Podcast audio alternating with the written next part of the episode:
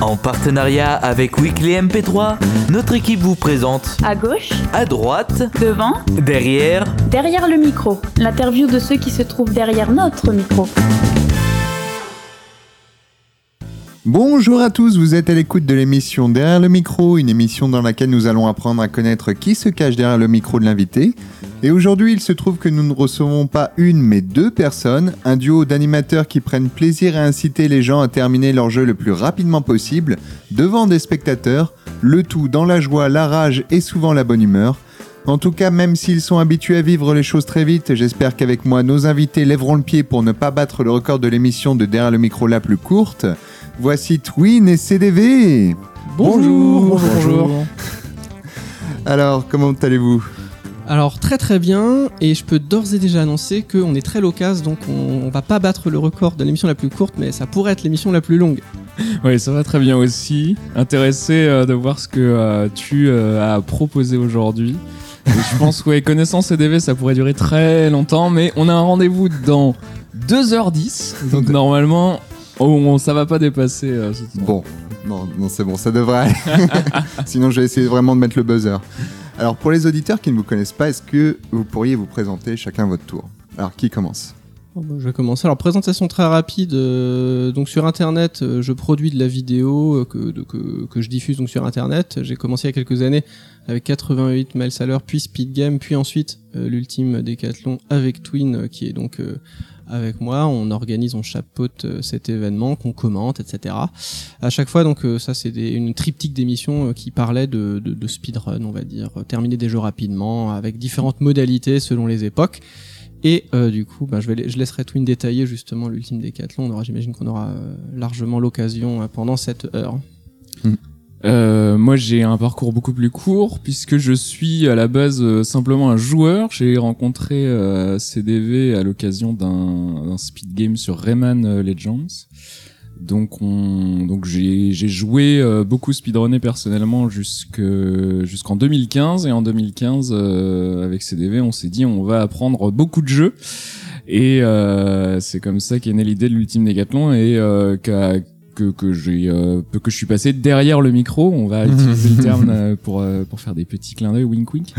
Euh, et donc euh, et donc depuis 2015, j'organise l'ultime décathlon, mais euh, c'est ma, mon activité principale sur internet. Euh, et c'est euh, la plupart des c'est la seule chose pour laquelle je pense les gens me connaissent euh, particulièrement. D'accord. Alors, avant d'être animateur, est-ce que vous pouvez nous dire ce que vous avez fait comme parcours professionnel? Oui, alors moi, euh, études en philo, master de philo. Euh, ensuite, euh, j'ai fait de la musique, j'ai essayé d'être intermittent du spectacle pendant de nombreuses années. Pendant cette période, j'ai commencé à faire de la production vidéo en passionné. Et il se Ouais. trouve que c'est cette activité qui était euh, quasiment euh, mon activité la plus mineure euh, qui est devenue l'activité qui a rémunéré, que j'ai réussi à valoriser économiquement un peu par, par chance parce que si on m'avait posé la question à l'époque je me serais défini d'abord comme euh, euh, quelqu'un comme passant l'agrégation de philo euh, ou alors comme musicien mais pas spécialement comme vidéaste et petit à petit ça a pris le pas tout un jeu de coïncidences euh, évidemment et sinon du coup bah, j'ai maintenu un peu des petites activités là-dedans faisant des ateliers pour les enfants des conférences des trucs comme ça en parallèle de l'activité sur internet D'accord. Ah, C'est déjà, c'est déjà pas mal. C'est très complet. Euh, à l'opposé complètement du spectre, je suis euh, ingénieur euh, en, en- en traitement du signal et en informatique. Euh, et euh, j'ai euh, eu pas mal de, de compétences dans le domaine, mais euh, beaucoup plus resserrées parce que j'ai fait euh, du coup du développement software, du développement hardware et euh, j'ai monté une entreprise. Enfin, j'ai participé activement à la création d'une start-up et à sa chute euh, en, en télécommunication. Donc euh, voilà, très orienté euh, communication technique. Et euh, voilà, c'est c'est mon, mon métier. Mais c'est vrai que euh, ce que j'essaye de valoriser, en tout cas euh, personnellement, c'est surtout mon activité de création, quel que soit le domaine. Et du coup, en particulier en ce moment avec Yann euh, sur euh, l'ultime décathlon. D'accord. Alors, avant de développer un peu plus ce qu'est l'ultime décathlon, est-ce que vous pouvez nous dire ce qu'est le speedrun? Allez, qui, qui se lance?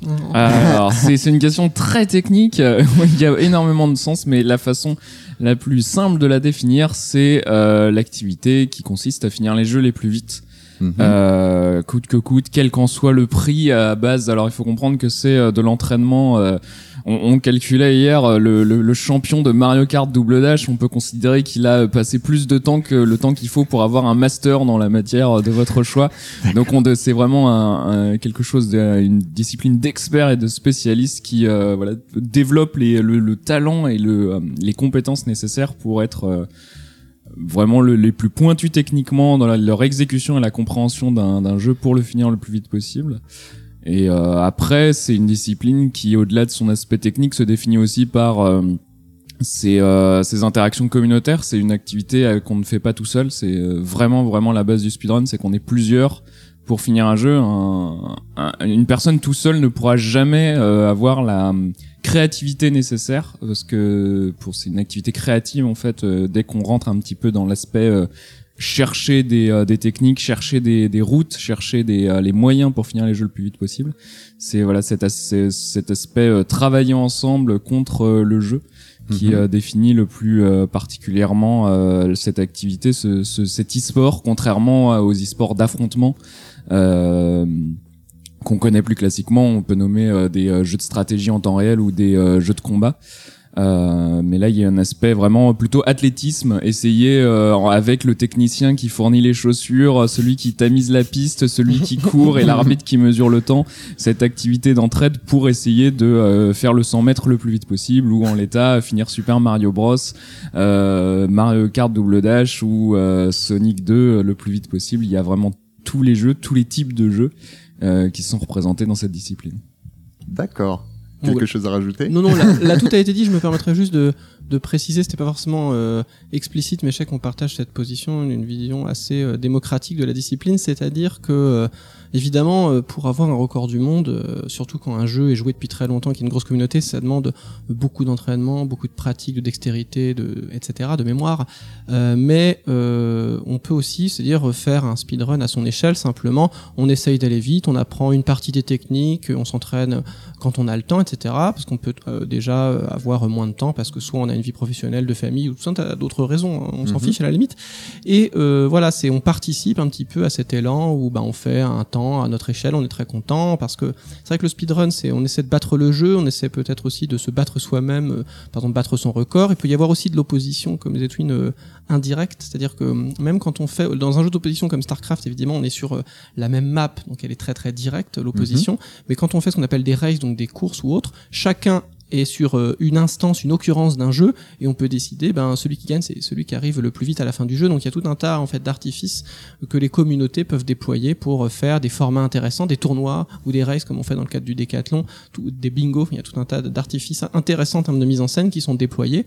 Et euh, faut avoir vraiment l'idée que n'importe qui peut participer euh, à sa mesure. En fait, il n'y a pas besoin d'être forcément excessivement bon. Alors faut être excessivement bon et passer beaucoup de temps, comme dans chaque discipline finalement, pour être le si- être le meilleur si votre but ce qui est un but comme un autre d'avoir mais c'est évidemment à son échelle on peut dire bah moi j'ai moins d'heures à investir je vais faire euh, ceci ou cela et voilà c'est ça qui est aussi intéressant avec le speedrun D'accord, se fixer des objectifs. Quoi. oui c'est ça Mm, D'accord, ok. Comment vous est venue cette passion? Euh... bon Oui, mais j'ai envie de dire assez naturellement parce que euh, je pense que j'ai speedrunné très très très jeune, euh, ayant euh, étant issu d'une famille euh, nombreuse, euh, les accès aux consoles et aux ordinateurs étaient euh, limités par le fait que le le le, le, le, parent suivant voulait euh, aussi avoir accès à l'ordinateur. Donc nous, euh, moi je sais que en gros c'était une heure de jeu, on avait enfin, du, du- de- en plus qui est plutôt une bonne valeur, une heure par jour en tout cas par session euh, pour avoir l'accès console ou euh, ou à l'ordinateur et ayant commencé sur une NES, il n'y a Mhm. pas de sauvegarde. Du coup, euh, il fallait et c'est pour ça que j'ai des souvenirs. Je sais que j'ai battu euh, Ducktales, euh, Mario Bros 3 euh, en moins d'une heure parce que bah, sinon je pouvais pas voir la fin puisque au bout d'une heure c'était clic. Euh, et je pense que ça vient de là parce que cette recherche en fait de l'optimisation de quel que soit le niveau, encore une fois, comme disait Yann, euh, en, tant qu'enfant de 5 ans, euh, sur mon DuckTales pâle, euh, euh, un peu sans comprendre les, les, les, les arcanes derrière tout ça, optimiser son, son temps un petit peu et surtout pouvoir finir un jeu en, en une seule fois, c'est quelque chose qui est très très plaisant depuis toujours. Euh, moi, quand je j'achète un jeu, que ce soit un triple A incroyable ou un petit jeu indé, j'aime bien allumer mon, mon Steam, télécharger mon jeu, me poser et ne pas quitter ma chaise avant de l'avoir fini. Et euh, cet ensemble de choses euh, fait que je pense que c'est ça l'origine personnelle de euh, mon intérêt pour le speedrun. D'accord. Alors pour ma part, euh, bon, il y avait cette même contrainte parce que c'est pareil, même si je suis un peu plus vieux que Twin, euh, mes premières consoles c'était la NES et tout ça. Euh, du coup, il y avait cette idée qu'il n'y avait pas de sauvegarde. Même moi, j'avais pas la contrainte de temps. Euh, moi, je viens d'une famille monoparentale, donc ma mère, euh, courageuse qu'elle était, elle pouvait moins nous surveiller. Donc moi, j'ai joué beaucoup parce que simplement, elle travaillait. C'est le double Mm. travail de beaucoup, enfin, de personnes euh, dans les années 80. Quoi qu'il en soit, du coup, j'avais pas cette contrainte de temps. Donc moi, plutôt naturellement, ce que j'ai fait, c'était plutôt ce que rétrospectivement on appellera du superplay, parce que les mots qu'on utilise sont un peu anachroniques, parce que en l'occurrence j'ai fait du superplay et un peu de speedrun à une époque où c'est plutôt une sorte de préhistoire, puisqu'il n'y a pas internet, il n'y a pas moyen de diffuser de vidéos, donc on, on- c'est quoi C'est des en fin de magazine, on a des gens qui, qui, qui indiquent à la fin des magazines de console, bah, il y a quelqu'un qui a fait mieux que toi. Bah super, mais tu sais pas comment il a fait, tu peux pas recopier, il y a pas de mimétisme, il y a pas d'accumulation des savoirs, des techniques, c'est problématique, donc on va simplement, ça va être à toute petite échelle, c'est on va être le meilleur de son groupe de copains, de son village, d'une certaine manière, c'est vraiment très très local. Éventuellement, on prend une petite photo à la fin pour dire regardez, j'ai fait euh, 1h1 sur Super Metroid, à l'époque c'était extraordinaire, maintenant c'est bon, c'est cool, mais bon, quand même, on peut faire mieux.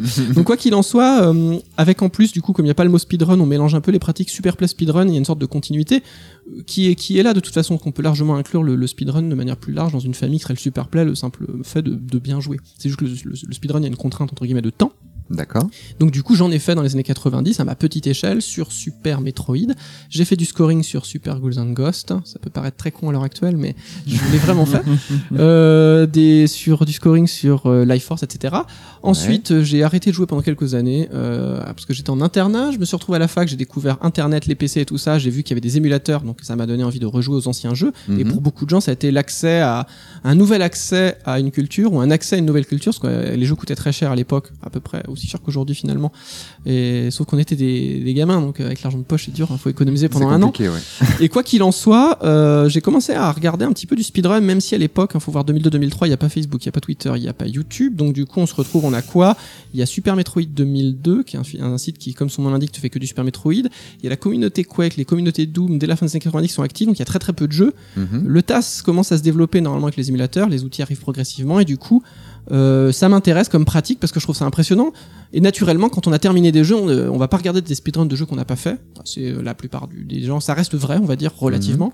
Euh, et on se dit oh là là c'est incroyable. On- parce qu'on on a le souvenir que quand on était des gosses on jouait bien. On- et on apprend que ouais on jouait bien mais pas si bien que ça. Enfin, il y a plein de choses qu'on connaissait pas. Ouais. Et donc, du coup, euh, je commence à m'intéresser à ça et je me suis aperçu assez vite avec euh, du coup Ronan Rilmiop. euh, On se connaît depuis longtemps, donc on était en colloque encore à, à l'époque là. Et on s'aperçoit que avec l'émergence du TAS, il y a des gens qui qui confondaient du coup euh, des pratiques très très différentes, complémentaires mais radicalement différentes. Et du coup, on a, on se dit, allez, on fait une émission simplement pour expliquer aux gens ce que c'est que le TAS, pour pas qu'ils confondent. En fait, c'est, une époque où on confondait. Il y avait même des animosités entre certaines communautés parce que il y avait un manque d'informations, comme souvent pas d'informations. euh, du coup, on, a l'impression d'être trahi ou floué ou je ne sais pas. Et petit à petit, au fur et à mesure des années, les, les, les, les gens, les spectateurs ont compris. Et voilà, c'est trans, transparent, suffit de l'indiquer dans le titre et les gens comprennent les démarches, c'est complémentaire. Beaucoup de speedrunners ou de tasseurs font les deux maintenant, ou du moins se complètent. Et après, bah voilà, euh, chemin faisant, euh, j'ai repris. euh, donc il y a eu, j'ai comment avec les diverses émissions que j'ai animées, j'ai continué à commenter parce que ça a réanimé un petit peu la passion Mhm. Oui, forcément. forcément, même si après aussi il y a la réalité très euh, strictement professionnelle. Au bout d'un moment, je veux dire, ça a été mon mon boulot à plein temps, j'étais payé pour le faire. Donc euh, Mhm. après des fois, quand on le fait de manière, c'est ça, Mm. très régulière, il y a des fois on est un peu moins passionné, un peu, mais ça c'est vrai pour n'importe quelle activité. hein. donc euh, Oui. toute passion qu'il a pu avoir au départ, ça peut arriver que des fois la répétition nous fatigue. Moi j'ai failli arrêter plusieurs fois. Et j'ai une Mhm. histoire. J'ai failli arrêter déjà à 88 miles à l'heure. J'en avais marre de le commenter. J'ai voulu arrêter. On vient nous chercher pour commenter du speedrun. J'en ai marre de speed game euh, après trois ans. Au moment où j'arrête, avec tout, on commence l'UD. Donc c'est vraiment une sorte de moment où j'en ai marre, un nouveau truc arrive, qui est un peu la continuation Mhm. euh, du- euh, dans une forme encore plus intéressante et plus riche qu'est l'ultime décathlon en l'occurrence. Et j'ai recommencé à runner avec Twin. Donc ça c'était même avant euh, l'UD1 quand on s'est dit tiens, il y a eu Steam World League, notamment un jeu. On se dit tiens c'est rigolo. Et du coup, euh, ça a été l'occasion de se re-revoir, de runner, puis après c'était plaisant. Même si moi je, je me considère principalement comme animateur, commentateur, organisateur, à ma petite échelle je run, je, je, je suis, je pas, j'investis moins d'heures que beaucoup de joueurs, et en plus je m'aperçois que je, même mes heures à égal, à heure égale investie, je n'ai pas le même résultat, mais ça c'est pas très grave. Mais euh, du coup, maintenant on a plein de joueurs très talentueux euh, qui du coup on est, qu'on est très heureux de commenter. D'accord. Eh ben super. Bah, C'était un, beau résumé de votre parcours. Euh, Est-ce que vous pouvez nous parler de l'ultime décathlon? Comment se présente je, je rigole parce qu'on a une euh, l'ultime décathlon, c'est euh, ça, ça va être une bonne manière de présenter. C'est en premier une énorme communauté euh, française principalement, mais qu'on- qui s'étend à l'international, Oh. de gens qui euh, qui aiment le speedrun comme nous, donc avec des parcours différents, qui ont même découvert potentiellement le, le speedrun avec cette communauté. Mais c'est cet ensemble de gens. Donc on parle de euh, j'ai envie de dire 1000 amis de, de l'ultime décathlon, 500 potentiels, 500 actifs euh, chacun à son échelle et un noyau d'une centaine de, run, de runners français très très actifs. Euh, français francophone, hein, donc j'inclus euh, le Québec, euh, le euh, la Suisse, la Belgique euh, et, et autres, parce que enfin c'est vrai qu'on on commente en français, donc on, on voit, sur- enfin on, on associe ça au pays euh, la France, mais euh, voilà, je la, la, la réduction est, est involontaire. Euh, et donc c'est euh, c'est ensuite que fait cette communauté euh, C'est du speedrun évidemment sur euh, 10 jeux, donc on présélectionne, on présélectionne une, une liste très variée en genre, en, en style euh, graphique, en époque. Ouais. Donc on parle de, on va de la NES à notre jeu le plus récent, ça va être 2014. Donc euh, on essaye d'avoir des jeux un peu vieux pour que le speedrun soit euh, abouti et accessible, afin qu'il y ait des ressources, des choses comme ça. Euh, et euh, et donc euh, 10 jeux, 10 speedruns, variés en style, en, en difficulté, afin que tout le monde puisse y trouver euh, son, son intérêt. Et euh, notre communauté les apprend, les, les dissèque, euh, fait tomber des records du monde, euh, improvise de, de nouvelles techniques. Il y a vraiment une, une, une stimulation incroyable autour de ces 10 jeux. Et nous, afin de, de, de, de booster tout ça, on, on organise du coup des tournois euh, hebdomadaires euh, pour pour que les joueurs s'affrontent et jouent ensemble. C'est dans une ambiance compétitive mais pas du tout concurrentielle hein, vraiment sur euh, une bonne entente euh, le fait de jouer ensemble en premier. Mhm. euh, donc les, les joueurs sont, se connaissent bien parce que euh, à terme de ces euh, 20 semaines hein, par saison d'entraînement et de, de pratique intense euh, sur ces 10 jeux, on organise des tournois finaux. Et l'ultime finale, on est sur le thème ultime même si ça se répète, ne soyez pas choqués. Euh, donc l'ultime finale qui se passe en vrai Oui. et qui est le point d'orgue un peu de chaque saison où euh, donc tous les runners se rencontrent. On loue, euh, on a loué des, salles de cinémas et amphithéâtres pour diffuser ça sur grand écran pour voir du jeu vidéo de façon euh, assez unique. Et, euh, et donc euh, cette communauté se retrouve soudée autour de, de cette passion, de l'intérêt du jeu vidéo, du fait d'échanger. Et euh, le dernier point qui, c'est vrai qui définit aussi cet événement de speedrun, c'est le fait, c'est son accessibilité. D'accord. Euh, on essaye de faire en sorte vraiment que euh, pour un ensemble de raisons complexes, c'est soit vraiment euh, ouvert à tous. Mhm. Euh, donc on, on parlait de la difficulté des jeux qui doit être euh, voilà euh, variée afin qu'il y ait toujours un petit point d'entrée euh, qui soit pas trop trop lourd. Donc on va parler de petits jeux plus courts, euh, plus mignons que euh, Doom ou Quake, quand même pour ne citer que qui sont plutôt euh, dans les plus durs. Euh, et euh, et donc, euh, donc euh, cette ouverture euh, dans l'invitation qu'on a à tout le monde, dans sa gratuité, dans son, c'est vraiment très très facile de s'inscrire à l'ultime décathlon. Le seul prérequis, c'est de pouvoir faire tourner les jeux et de pouvoir streamer. En gros, qu'on essaye évidemment d'accompagner. On donne des tutos, on explique. On a un gros serveur Discord sur lequel tout le monde est le bienvenu évidemment pour parler, quelle que soit la langue aussi. Donc nos, nos euh, joueurs, euh, nos quelques joueurs anglophones ont euh, évidemment la liberté de parler en anglais et on répondra en anglais. Mhm. Et aussi euh, sur voilà, on essaye de d'imposer un cadre un peu strict de euh, de communication et de euh, pour que tout le monde se sente le bienvenu, donc pour éviter euh, des euh, des débordements et on a un- une communauté absolument charmante. Vraiment, les gens se sont pris au jeu et en fait, on se rend compte évidemment que quand on fait faire des choses aux gens et qu'on les met en valeur, puisque avec euh, le travail qu'on fournit avec euh, CDV, c'est de euh, motiver les joueurs par un système de points, par des tournois motivants, par des petites récompenses cosmétiques et donc nos joueurs motivés et investis sont extrêmement sympathiques, même adorables les uns avec les autres et avec l'ensemble du, du coup de euh, toute la discipline, ce qui fait euh, quelque chose de très positif. Juste pour insister sur un point, c'est vrai que euh, quand on parle de sport, le sport c'est des jeux sportifs, donc le, le, le, le décathlon c'est de l'e-sport, mais c'est aussi un jeu. Et nous, on a justement, en tant qu'organisateur, on a tout un tas d'éléments de gameplay euh, d'une certaine manière, hein, qui c'est méta, hein, c'est par-dessus euh, le jeu, c'est une surcouche.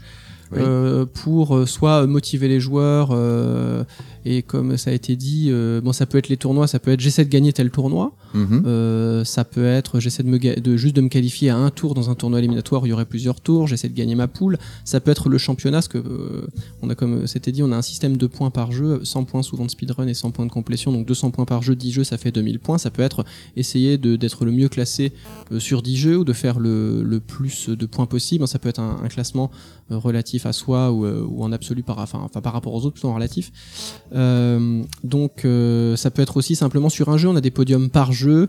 Pour 10 jeux, sur 5 jeux, le- les 10 jeux étant découpés en 2 fois 5 jeux, on a la possibilité pour les gens de sélectionner n'importe quel nombre de jeux parmi ces 10, si- parce qu'on a bien conscience, ça prend beaucoup de temps, parfois certains runners pourront pas faire tourner malheureusement certains jeux. Du coup, ils peuvent en fait se, se motiver. On ils ont des outils en tout cas pour se motiver. Le championnat, tout ou partie des jeux, les tournois, euh, il y a aussi un- les systèmes d'étoiles, euh, du coup, pour être le champion étoile à la fin de saison, ça peut être même si vous gagnez pas l'ultime finale, si vous gagnez Ouais. le plus de tournois. Donc voilà, c'est des artifices, c'est des possibilités que les gens vont exploiter ou pas pour s'amuser, en gros, pour se euh, s'amuser ou se mettre un objectif, un challenge, peu importe comment finalement les gens le prennent, parce qu'on a des gens avec des profils très très différents. Et euh, l'idée, c'est voilà, c'est trouver un truc qui, euh, qui du coup euh, est intéressant à la fois pour du coup les, les, les joueurs, quel que soit leur profil, et aussi pour les spectateurs, parce qu'il y a une dimension de spectacle, vu que Oui, on stream quand même au moins tous les samedis un tournoi, donc euh, faut que ce soit lisible, intéressant, qu'il y ait de, de la narration, des- un peu de storytelling quand même. euh.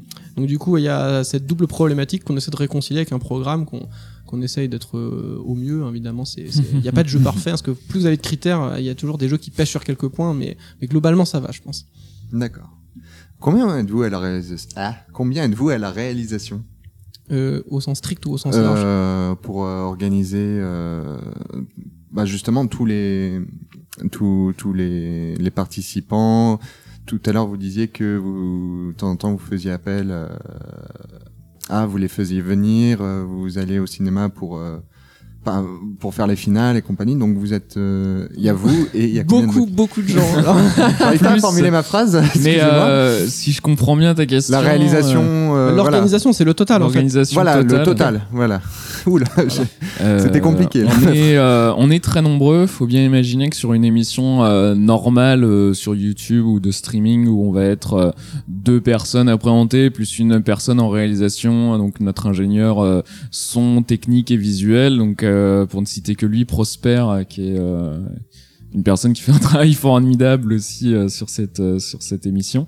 Et donc en plus de ça, euh, qui est un peu la, la partie émergée de, l'iceberg, on est euh, plus qu'il ne faut, euh, plus que plus que mes mes deux mains. Donc euh, euh, sans citer forcément les noms, mais au moins les rôles, on va avoir au moins deux personnes à la gestion de la communauté dédiée. Euh, donc pour euh, surtout pour les émissions donc pendant le tournoi avoir euh, les chats qui soient un peu contrôlés pouvoir répondre aux questions lancer les races euh, gérer les petits problèmes parce qu'il faut bien imaginer que sur quand on a 40 personnes qui rentrent un temps il y en a bien un qui va se tromper c'est normal. Euh, ensuite on va avoir euh, un responsable par jeu donc il va simplement animer sa communauté et essayer de motiver, de répondre aux questions, de remonter les problèmes. C'est un peu les délégués de, de, de jeu. Euh, ensuite, on va avoir euh, des développeurs nombreux pour avoir un site et des outils euh, performants pour pouvoir administrer tout ça. Donc, euh, en fait, lancer des races, lancer des courses, il faut que les gens partent en simultané. Il faut que les gens sachent quel euh, jeu euh, on joue, euh, savoir euh, pouvoir tout regrouper. Il y a une base de données assez énorme parce que si vous comptez bien 10 jeux, euh, 1000 joueurs, euh, avec euh, tout ce qu'on peut garder en temps, en score, etc. Et ça fait énormément de choses. Donc beaucoup de développeurs. On a aussi euh, des, euh, des commentateurs invités de temps en temps, en particulier Mhm. pour les euh, pour les finales. On va avoir des, des gens en plus, des spécialistes sur les jeux. Euh, on va avoir, euh, je réfléchis comme rôle en plus, énormément de, de gens de la communauté qui font des choses directement par motivation et par intérêt euh, de, du bien commun. Donc faire des tutoriels, faire des euh, visuels, faire des, euh, des, des des logos, faire euh, qu'est-ce qu'ils font d'autre, des, des statistiques. Nous, on a des joueurs friands de, chiffres. Euh, donc pour cela, il y a, toujours des gens qui font des tableaux. On a une graphiste dédiée qui fait les affiches, qui euh, s'occupe des t-shirts que l'on vend euh, pour financer un peu tout ça pendant les finales, euh, qui nous a fait des jolis badges qu'on a vu tout à l'heure. Donc on a vu, donc on a énormément, énormément de gens. J'en oublie forcément. Euh, on a pris, on a engagé euh, Psychose cette saison pour simplement organiser les formats communautaires, donc les tournois optionnels que les joueurs s'organisent entre eux parce qu'ils n'en ont jamais assez. Euh, J'oublie qui CDV. Oh là, euh, de toute façon, ouais, il y a, il y, a, il y a tout un tas de gens. Euh, moi, le, le chiffre qu'il faut retenir est plus qu'un détail qui va être très parlant. Alors autant on n'a pas la saison 5 n'étant pas finie, on peut pas donner de chiffres, mais pour la saison 4, je peux le donner.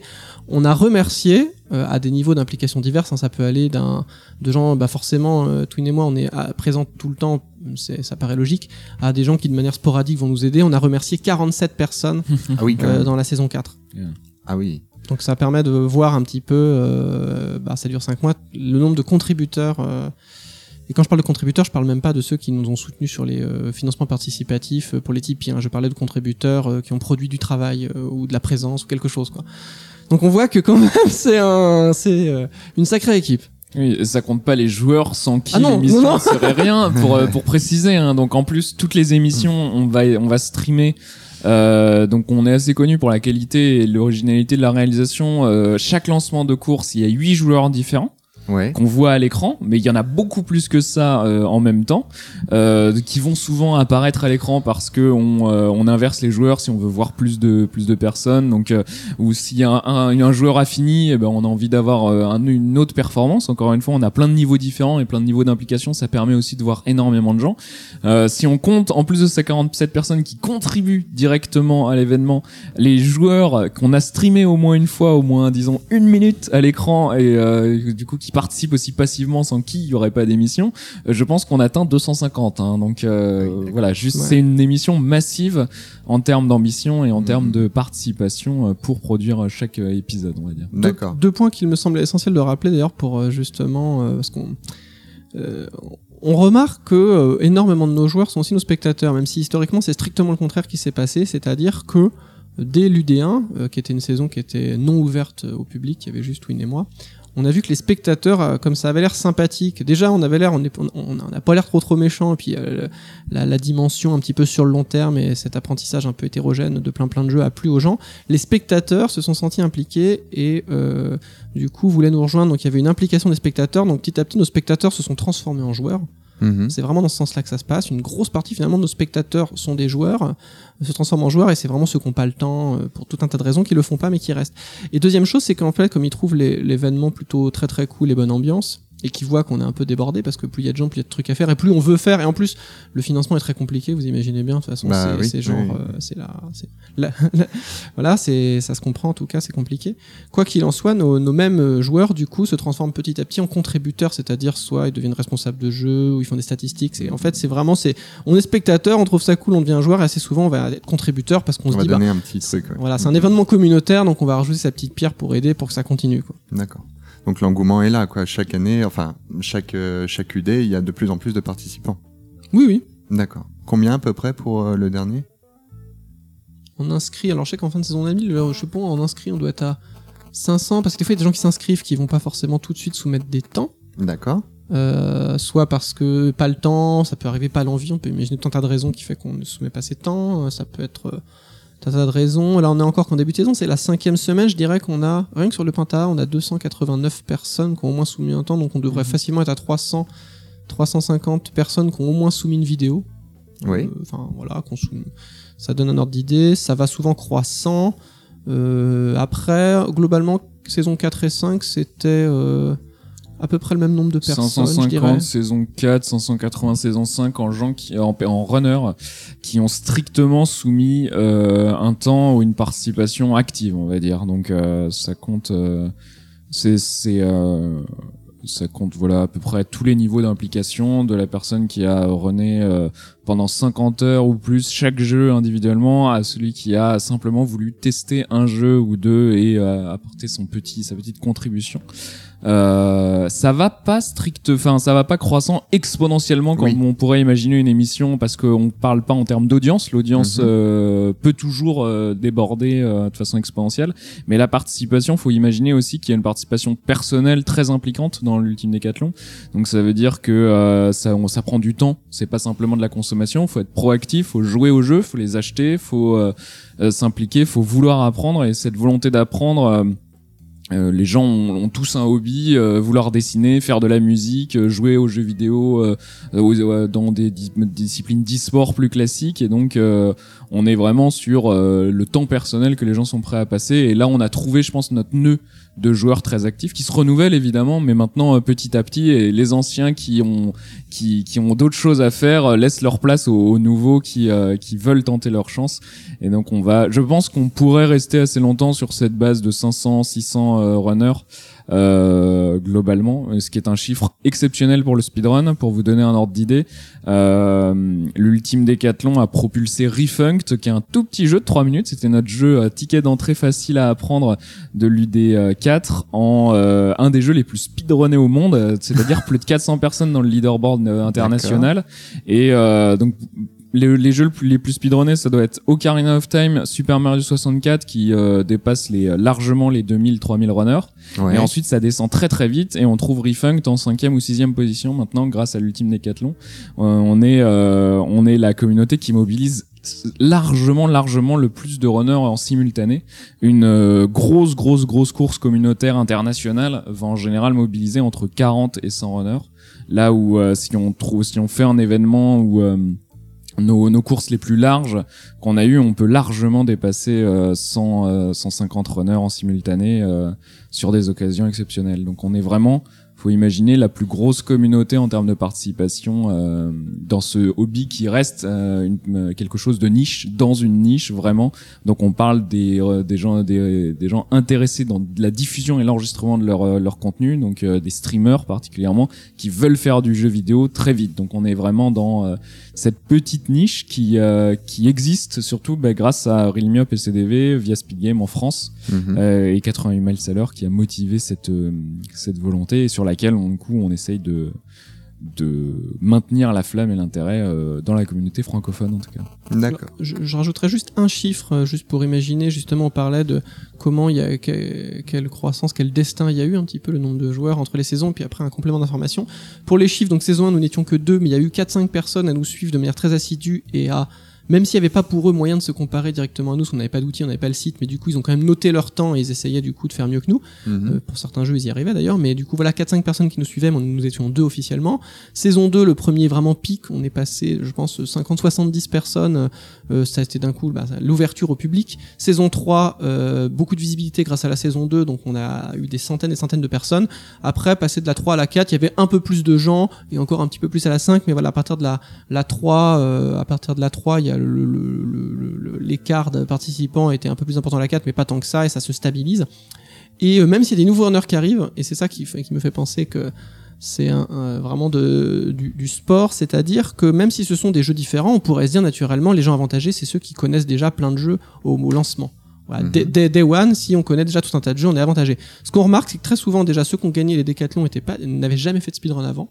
Ils sont arrivés vierges euh, des Devil Tifa, des, des Mel West et autres, euh, de, de cette pratique à proprement parler, mais ils se sont euh, très vite illustrés. D'accord. Et ce qu'on ce qu'on remarque, c'est que d'une saison à l'autre, même si c'est pas les mêmes jeux, en fait, il y a une rigueur dans l'entraînement, une dextérité, et en sorte une une sorte de, capital que qu'on peut pas strictement réinvestir, mais qui du coup on remarque que les joueurs dès le début de saison sont très forts parce qu'ils savent directement euh, comment s'entraîner, ils savent euh, où sont les ressources, comment faut procéder, ils sont et, du coup on a des on a des joueurs du coup euh, je vois à la saison 5 euh, beaucoup de gens qui se sont déjà illustrés soit à la saison 2, 3 et ou 4 d'ailleurs et on a des petits nouveaux, mais on sent que voilà, ça fait un peu les vétérans du circuit, justement, comme dans plein de sports en fait. Si vous arrivez, il y a Federer, euh, il gagne tout en ce moment, voilà, il a beaucoup d'expérience, et du coup, quand on est un petit jeune de 22 ans, on arrive, alors même si là, les écarts d'âge sont moins, moins d'importance, évidemment, je pense, dans le speedrun, mais quoi qu'il en soit, on voit que du coup, euh, on a des gens euh, vraiment très très solides. Et donc du coup, euh, les gens, euh, ça peut aussi les motiver, mais c'est très très difficile de gagner contre eux D'accord. factuellement.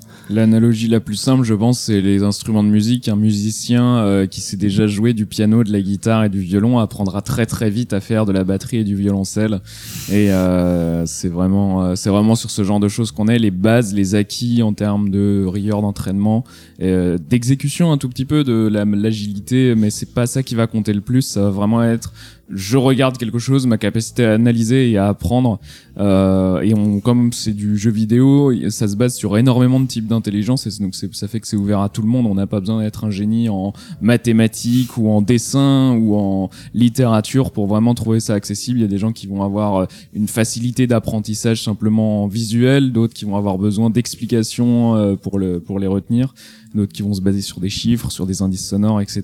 Et donc on va avoir euh, cette accessibilité dès qu'on est entraîné, dès qu'on a sa gymnastique de ah je comprends euh, les- ces optimisations préexistantes et j'in- j'invente mes nouvelles techniques.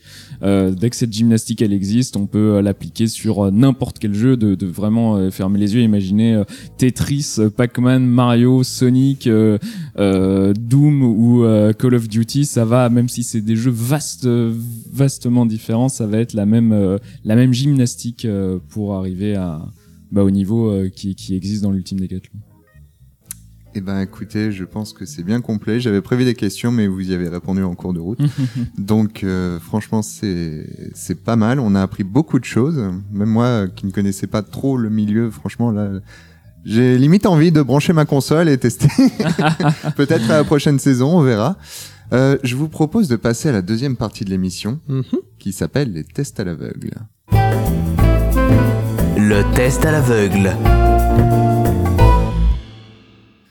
Alors, le test à l'aveugle, c'est simple. Je vais vous passer cinq extraits de. Alors, c'est principalement des, des OST, mais il n'y a pas que ça. Et le but du jeu, pour vous, ça va être de retrouver le jeu ou éventuellement le l'auteur. On est en de- pure, on est en pure collaboration. Donc faut qu'au moins un de nous deux trouve. Et on- Voilà. on est Voilà, je pense que Donc- ça sera très très bien parce que euh, Oh là là. ça on devrait avoir une culture relativement complémentaire sur que sur pas mal de choses. Alors, je me suis un peu fait aider. Il y a des musiques qui euh, vont peut-être être plus axées sur une personne ou sur l'autre, sur CDD, verra. sur Twin. On Ah, ça dépend. bien. Parce que je sais pas. Moi, je, moi, je, mets- je suis pas forcément particulièrement brillant dans ça, donc je préfère plutôt me donner, donner cette image de moi, quitte à briller par la suite, comme ça, je, je ne peux sortir que victorieux.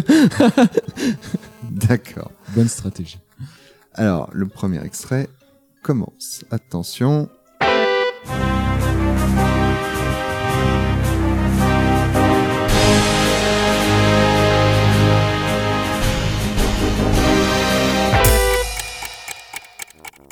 Doom. Ah, bon, bah. C'est le, du coup, la musique de. La musique d'intro. L'introduction, Voilà, voilà. c'est ça. Ouais, bah, formidable. Et c'était la version euh, PlayStation d'ailleurs, hein, au, au J- passage. J'aurais absolument pas trouvé. Si, si, la version PlayStation parce que les, euh, C'était. non, pardon, le sampling réponse. est meilleur, quoi. Le son est meilleur. Eh bah.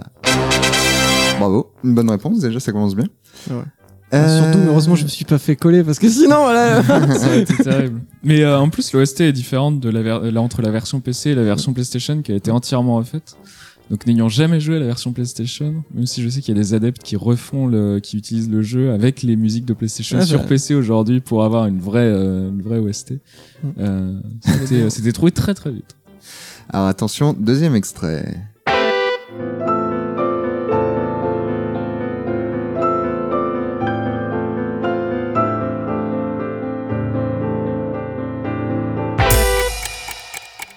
Oui, Dark Souls, c'est la musique Ah oui. du boss de fin. Qui s'appelle C'est C'est le le remake boss par euh, Songe le rêveur, je dirais, au piano. Ou c'est Non. C'est, oui, c'est le, c'est le boss. Oui, c'est Gwyn, ouais. C'est Gwyn, ouais. non, c'est la version originale, ça. Si, C'est la c'est version- le thème de Gwyn. Oui, c'est Ah, la version originale. originale oui, Ah, oui, d'accord. c'est la version originale. Bon.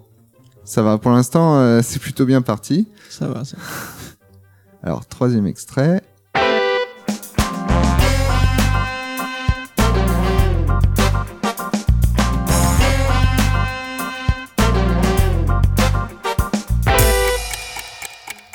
Putain, Oui, c'est très, très connu. je sais ce que c'est. Putain.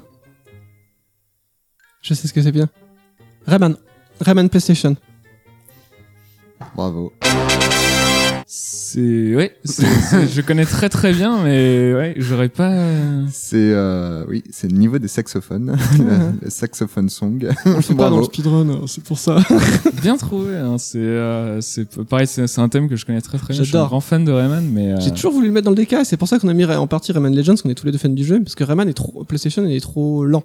Un petit peu moins dynamique aussi, là, un peu vieilli, mais en plus il est trop long. Mais c'est un super jeu, moi j'adore trop. ouais, très très bon jeu. C'est difficile en plus. Enfin moi pour moi, en tout cas je me rappelle quand j'étais gamin, je galérais, j'ai jamais fini le niveau des musiques. On en parlait, ouais, difficultés artificielles à base de vie euh, très très limitées qui font revenir ensuite au début euh, des niveaux. Donc les checkpoints sont euh, n'existent que très partiellement. C'est un jeu qui a beaucoup vieilli au point de vue de ses mécaniques. C'est ça. Alors attention, le prochain extrait, c'est pas une OST.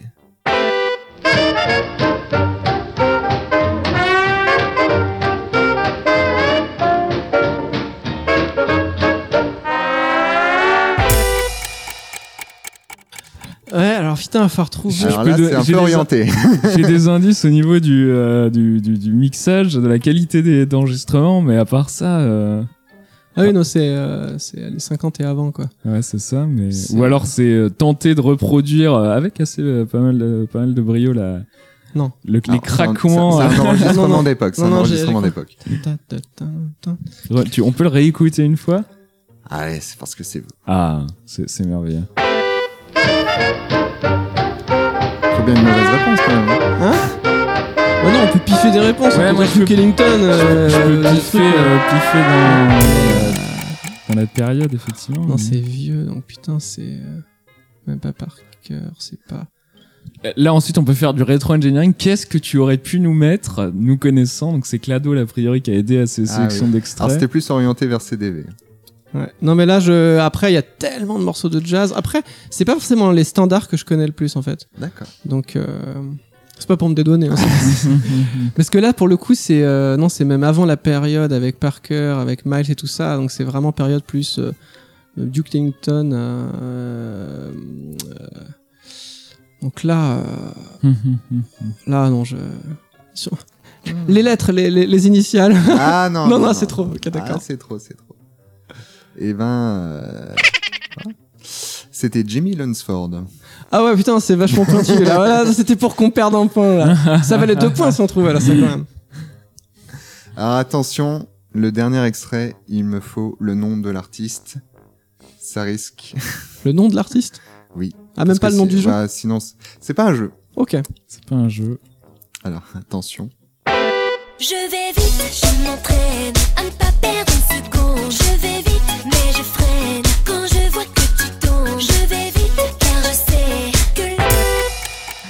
Bah, ça, c'est une chanson parodie. J'ai jamais entendu parler, je mais. sais même pas si c'est une chanson parodique, mais ça ressemble vachement à.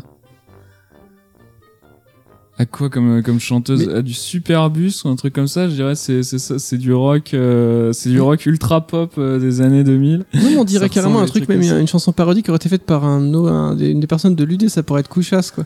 Qui aurait fait ce genre de truc, une chanson qui aurait été faite pendant. les- Non, non, je suis pas allé jusque là quand même. C'est vrai que ça. Ah oui, ah oui, c'est vrai que j'ai pas fait gaffe aux paroles, mais c'est- ça doit, ça doit être. c'est- Mais jamais entendu, par contre. Je sais pas. euh. Ah oui, parce que ça, ça- c'est ça, ça dit euh, je vais vite, je m'entraîne. C'est c'est très orienté speedrun. Vous avez trouvé, mais c'est ça, vous avez juste trouvé une chanson complètement ridicule de euh, d'un artiste pop. Ou alors c'est. C'est euh, ça c'est- commence bien. Ouais, Ouais, ouais. mais c'est c'est- bon cheminement. c'est mais là, vraiment ça. ça peut être Ça peut être n'importe quoi. C'est Ça une, peut être n'importe quoi. Ouais, donc c'est ça une peut- fille. En fait, je, je connais pas trop ces styles de Vous musique. avez pas reconnu le. Une femme euh, qui chante. Tu peux nous le remettre? Ouais. Parce que moi, ça me fait penser, voilà, à du, à du Superbus, à des espèces de Ah, groupes euh, pop Je, comme je ça. Oh. Voix de femme. euh, Je repasse. je vais. Du Kylie Minogue. c'est la seule que je Ah oui, ouais, voilà, c'est ça. Ou alors, ouais, c'est du euh, Kylie Minogue, c'est du, euh, comment ça s'appelle, Mylène Farmer, ça va être des trucs comme ça. euh. Ah, j'ai pas Mais pouvoir. C'est vrai aller que je suis plus loin. pas du tout dans ces styles de musique-là. euh. Alors. Bah du coup, c'est. Qu'est-ce que Clado est allé nous C'était chercher Laurie. Ah ouais, ouais, c'est Laurie, ça. c'est. qui Laurie, une blonde des années 2000. euh.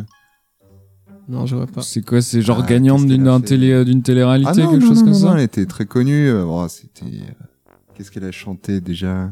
Honnêtement, là, vaut mieux que tu dises, je connais pas très bien non plus. Ça y est, c'est le week-end, des trucs comme ça. Non? Bah, c'est vrai j'ai- j'ai- Ah, vous êtes complètement passé à côté, d'accord. Ah non, mais, je... non, mais en plus, je pense que c'est un problème de, de tranche d'âge parce que euh, ou de de Ah, de, culture. temps, mais voilà, moi, j'ai par exemple, j'avais pas la télé quand j'étais Ouais. gamin. Ah. Moi, j'avais des consoles. console. Ah, si c'est euh, c'est 2010 ou après, j'ai pu ne pas en avoir entendu parler, c'est très probable. Bon. Bah, Bon, on a fait 3-2, donc ça va. Oui, oui, oh, On, bah, on a va. fait euh, très bon en jeux vidéo. On est crédible, Vachement moins bon en culture pop et euh, en culture jazz des années 1930. euh. Bon, c'est quand même une victoire, hein, trois bonnes réponses. va. c'est bon. Ah, pour le Lorry, je suis un peu déçu. Mais non, très beau parcours. Eh ben, eh ben, bravo. Moi, je vous propose de passer à la troisième partie de l'émission, Mhm. qui s'appelle les questions désaxées, relaxées. Les questions désaxées. Relaxées. Alors, les questions désaxées, relaxées, c'est un peu les questions au coin du, du feu ou du four, n'importe. C'est les questions qu'on se pose dans un canapé avec un café. Donc, questions plus ou moins sérieuses, plus ou moins orientées. Euh, ma première question, c'est quel est votre jeu préféré? Alors déjà, j'en ai aucun. Parce qu'en fait, c'est trop vaste. En fait, c'est le problème de quelqu'un qui, moi, j'ai beaucoup joué, on va dire. Je suis quand même. Il y a des gens qui jouent plus que moi, mais je fais partie de la tranche des joueurs quand même euh, qui ont joué beaucoup, beaucoup, beaucoup. Donc, euh, ayant joué à trop de jeux, c'est pour moi strictement impossible de faire un top. Par contre, par genre de jeu, je peux peuvent se dégager des choses, quoi.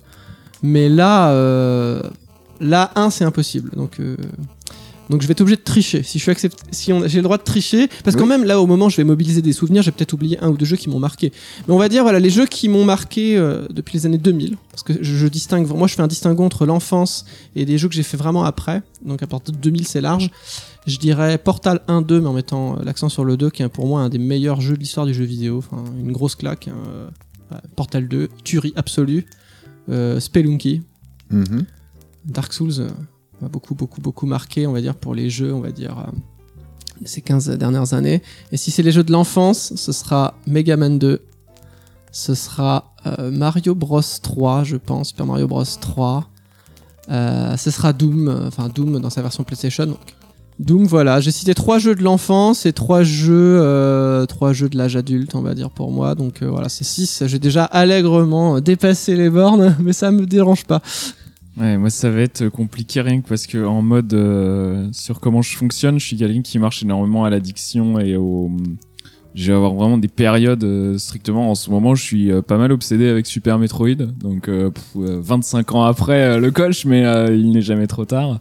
Mais ça va vraiment dépendre. Après, il y a des jeux que je considère techniquement parfaits. Euh, donc ça va être Spelunky, ça va être euh, Rayman euh, Origins, ça va être Volgar, donc strictement Volgar le Viking, hein, donc dans leur mécanique et dans leur dans leurs ambitions, ils réussissent parfaitement. J'ai été énormément obsédé par XCOM Enemy Unknown aussi. Ça va être des jeux- là je cite des jeux auxquels j'ai beaucoup joué, même si je distingue des jeux auxquels j'ai beaucoup joué, les jeux que je préfère. Euh, si, et ensuite, si on remonte euh, dans l'enfance, j'ai été obsédé énormément par Mario Bros 3 et par Sonic 1. Mhm. Euh, donc c'est vraiment des classiques euh, du genre et euh, énormément joué à du- des jeux de plateforme ensuite quand même. Je pense que c'est à cause et ou grâce à ça.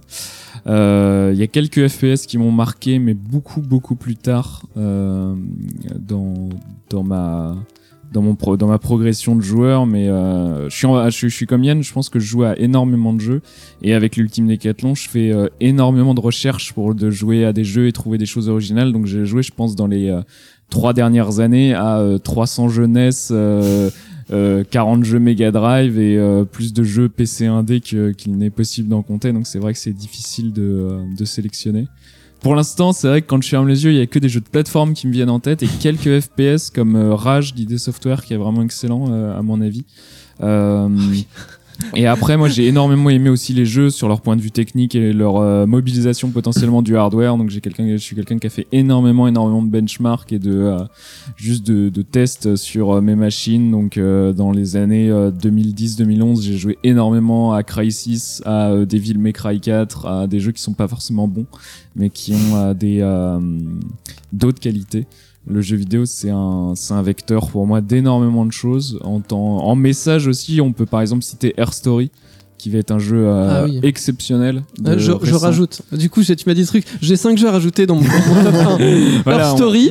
on peut rajouter énormément de jeux, je pense, euh, mais euh, en, en vecteur de d'idées, de, Oh, de messages, de, enfin, on peut vraiment, enfin, je pense qu'on a une pratique assez, pas forcément, enfin, pas comme la plupart des runners, des, des joueurs, des runners, voilà, on sent que je suis biaisé, mais des joueurs, euh, le jeu vidéo s'adresse à beaucoup, beaucoup de gens différents et euh, de plein de manières et euh, donc. euh, pour m'extraire un petit peu de la question, si on est au coin du feu en train de boire un café, je, je par exemple, je pourrais parler de Minecraft énormément, qui est un jeu que j'ai adoré aussi euh, et que j'admire énormément sur euh, simplement ce qu'il a réussi à stimuler chez les gens. Moi, j'aime Mhm. énormément la La construction, créativité. la créativité, et euh, donc simplement avoir euh, posé euh, les bases euh, pour quelqu'un et lui dire fais quelque chose et voir qu'il le fait, c'est quelque chose qui me fascine. Euh, c'est pour ça que j'adore aussi mais de- les, les Lego, j'adore énormément de choses qui se basent simplement sur l'imagination et euh, la construction de la pensée, c'est quelque chose que je respecte énormément.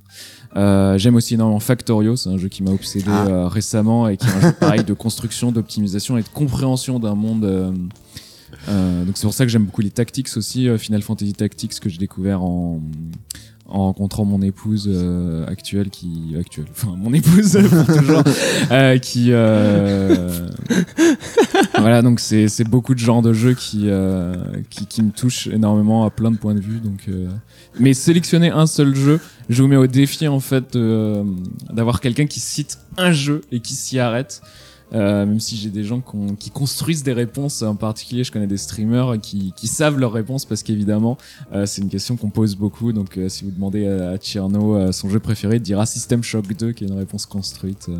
Alors moi, je suis obligé de rajouter parce que moi j'avais fait une réponse courte sans détailler pourquoi j'aimais ces jeux, mais vu que Twin s'est permis, je me permets vrai. de reprendre la parole Oui, et de rajouter Her Story en fait pour- en narration par le gameplay et le- l'aspect brillant du jeu en fait, simplicité et en fait il fait quelque chose que personne n'avait fait avant. Donc voilà, Myst que j'ai découvert très tard, Myst jeu exceptionnel en fait. euh, c'est j'adore les jeux de puzzle. Mhm. Raison pour laquelle j'aime Portal 2, bien que ce soit euh, un jeu de puzzle complètement euh, différent. Talos Principle, même raison, on est dans Mhm. les puzzles. Super Metroid, je l'ai pas cité, mais en fait c'était pour l'ambiance en fait et ce qu'on a appelé après Metroidvania a posteriori, c'est-à-dire pouvoir faire le jeu dans n'importe quel sens, qui était révolutionnaire à l'époque quand Mhm. même. On avait plutôt des jeux linéaires, la désauvegarde et on fait le jeu dans n'importe quel ordre, c'était génial. Chose que j'avais déjà apprécié dans Mega Man 2 en fait pour l'aspect plateforme et la- l'aspect on peut faire un petit peu le jeu dans l'ordre que l'on veut. Bioshock pour les FPS. Mhm. Euh, la dystopie, euh, vraiment une ambiance. Autant Oui. des fois j'aime pas les histoires dans les jeux vidéo, je trouve qu'elles sont trop faibles, mais par contre on fait de bons univers. C'est-à-dire qu'en gros ce qui se dégage globalement un petit peu de l'ambiance, ce système fasciste est assez bien représenté, et un gameplay intéressant avec le système des armes d'un côté et les... Je sais plus comment ça s'appelle. Les, Les, fluides, euh, non. les fluides de la magie. Les Les, Ouais, les plasmides, c'est ça. voilà. Donc ça, c'est euh, vraiment, ça m'a vraiment beaucoup marqué. Je suis obligé de citer parce que je suis un joueur de jeux de cartes de stratégie au- aussi. Donc euh, Duel of Champions, euh, j'ai même été un des meilleurs joueurs du monde. Donc je peux dire que je l'ai pas aimé, c'est un peu exagéré. Et euh, je sais pas si la question était orientée strictement jeux vidéo, ça a pas été dit comme tel, mais en tout cas, on a présupposé comme tel. Donc moi, je suis obligé de rajouter Magic l'Assemblée parce que j'y ai tellement joué que ce serait quand même euh, vraiment important de le spécifier. Bon, je, je- les jeux de société, il y en a plein, mais bon, je vais pas commencer à les, à les lister. Juste jeux vidéo, déjà, c'est Ouais, c'est déjà pas mal. Euh, du coup, voilà, je, je me devais de rajouter, voilà, euh, c'est pareil. Il y a deux choses que je vais aimer. En gros, ça peut être la per- euh, pas forcément un jeu original, mais la perfection dans un gameplay. Et là, du coup, ça va être Spelunky. C'est-à-dire, en gros, l'idée qu'il y a des boucles de gameplay très très simples, mais que du coup, il va se émerger une complexité incroyable et il est parfait dans sa forme. Ou ça peut être simplement euh, l'aspect brillant, en fait, hein, quelque chose d'original et quelqu'un qui va au bout, euh, un- une personne ou un groupe qui va au bout de son concept Mhm. et là, c'était Portal pour le coup, en fait, le- aller au bout d'un concept, en fait, quelque chose qui ouvre une nouvelle voie, et on se dit, waouh, c'est c'est évident qu'il fallait faire ce jeu et on l'apprécie. Chaque élément a été pensé. euh, Donc il y a, heureusement, il y a des raisons très très différentes. Il y a plein de critères euh, et tous les jeux qu'on aime n'ont pas à satisfaire à tous les critères parce que fort heureusement, c'est euh, très hétéroclite le jeu vidéo, c'est très hétérogène. Et euh, bah, ce que je vais bien aimer, c'est des expériences très très très très différentes. Donc c'est pour ça que c'était pour ça qu'on pouvait pas choisir qu'un seul jeu. D'accord. Question piège en fait. Alors, une question un peu orientée sur le speed game. Euh, Speedrun Speedrun, oui. Je sais parce qu'en France, les gens Voilà, disent speed speedrun, game, ça me fait toujours rigoler par métonymie, mais bon, je, D'accord, ok. je me permets de rappeler quand même. Euh, quel est votre pire jeu, celui qui vous a donné des cauchemars que vous avez limite rage quit dans le cadre dans, Dans le cadre de l'apprentissage. l'apprentissage et l'exécution Dans- speedrun. Ah, alors moi, Est-ce qu'il y a un jeu que vous aviez envie de faire, de faire un record, et puis vous avez dit, oh, il me saoule trop, c'est bon. euh. Ah, alors moi, j'en aurais pas beaucoup parce que souvent, euh, on va être très différents, euh, Twin et moi, sur ce point-là. Je sais que, par exemple, euh, j'aime bien speedrunner un jeu euh, que j'ai beaucoup apprécié. Parce qu'on peut dire beaucoup de gens font ça, mais en fait, euh, maintenant, vu que la pratique du speedrun est relativement autonome, on peut trouver le speedrun intéressant et le jeu mauvais, Mhm. comme on peut trouver un jeu intéressant et le speedrun mauvais. Mhm. Mais moi, je vais beaucoup fonctionner à l'affect, pas toujours, il y aura des contre-exemples, mais un, un jeu que j'ai beaucoup aimé, Oui. je vais bien, je vais assez régulièrement bien aimer le speedrunner, que je sois bon ou mauvais d'ailleurs. C'est Mhm. pas en fait, je vais pas prendre forcément du plaisir d'être bon. Enfin si, bien sûr, mais je veux dire, je vais pas forcément prendre du déplaisir d'être mauvais. Par exemple, à. Spelunky, j'aime bien le runner. Objectivement, mes temps sont vraiment très très moyens. Si on devait étalonner le jeu, je serais même plus dans les temps. Donc c'est dire que, donc voilà, tout ça pour dire, je suis pas très bon, mais je prends du plaisir. Doom, ben ça dépend. On a, j'ai j'ai une impression de speedrun parce que le jeu va vite. Il est très gratifiant le jeu, mais si je compare au record du monde, euh, je joue très très mal. Donc je prends du plaisir. Simworld dit que je, donc, je commence à avoir un bon niveau, mais je prends du plaisir, mais j'ai aimé le jeu. Donc moi, je fonctionne beaucoup à l'affect. Donc finalement, pour répondre à la question, ça va être très compliqué pour moi euh, de me dire tiens, je vais runner ce jeu-là. Parce que si Mhm. je l'ai runné, je l'ai apprécié. Donc c'est assez rare que je, que, que je déteste le speedrun. Donc du coup, je vais réfléchir à ça pendant que Twin répond. Parce que du coup, je peux dire ce que j'ai détesté en speedrun, mais c'était pas forcément des jeux que j'ai dété- que j'ai que, que j'ai aimé. Ouais, mais c'est c'est vrai qu'on a une pratique assez différente et euh, c'est ce qui fait qu'on est complémentaires quand on, on crée euh, l'ultime décathlon, je pense. Euh, moi, j'aime énormément le speedrun et je le disais déjà rien que pour la la, la capacité à finir un jeu vite et que le jeu soit bon ou mauvais, le speedrun est un, un metagame suffisamment intéressant pour que euh, on puisse trouver, voilà, comme CDE le disait, un jeu, un speedrun très intéressant dans un jeu mauvais ou inversement. Euh, moi, le premier jeu qui me vient à l'esprit, c'est Hotline Miami 2. Euh, qui n'est pas un mauvais jeu sans aucune euh, d'aucune manière, hein, qui a une couche narrative intéressante, euh, qu'on ensuite une esthétique qu'on peut euh, apprécier ou pas, euh, qui a un gameplay euh, qui fonctionne, euh, qui, a, des gros problèmes en termes de jeu, surtout parce que c'est une suite, donc il souffre de la comparaison avec le premier sur plein d'aspects, où il est mieux sur d'autres. Euh, mais c'est un speedrun fondamentalement euh, défectueux, j'ai envie de dire, et je pourrais argumenter ça, même si même auprès des gens qui speedrunnent le jeu activement, je pense qu'il y a énormément de points sur lesquels ils seraient d'accord. Mais euh, il n'y a rien de ce que j'aime dans le speedrun, dans ce speedrun, au, dans le sens où tout est aléatoire, euh, pas dans le sens où ça demande de l'adaptation et de la compréhension, genre euh, je m'attendais pas à ça, mais il va falloir que c'est une situation dans laquelle je, vais- faire.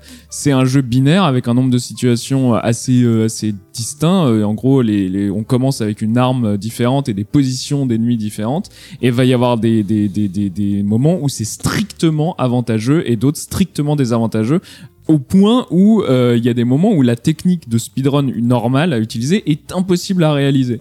Et donc c'est extrêmement, c'est une frustration. euh, Ça crée une frustration et euh, chez le joueur, je pense nécessairement parce que de temps en temps, ça va être, je suis obligé d'attendre 30 secondes sans raison. Et en plus, la suite est plus dure parce que euh, sur ces mécaniques qui fonctionnent très bien quand on découvre le jeu, ça ne marche pas en speedrun euh, parce que quand on peut pas anticiper certaines choses, on est obligé de se comporter avec une certaine anticipation. Et là, on parle de choses qui se passent en dehors de l'écran qui vous affectent directement. Et donc, ça n'a, euh, c'est un speedrun qui n'a aucun intérêt à mon sens, même si c'est intéressant à regarder un record.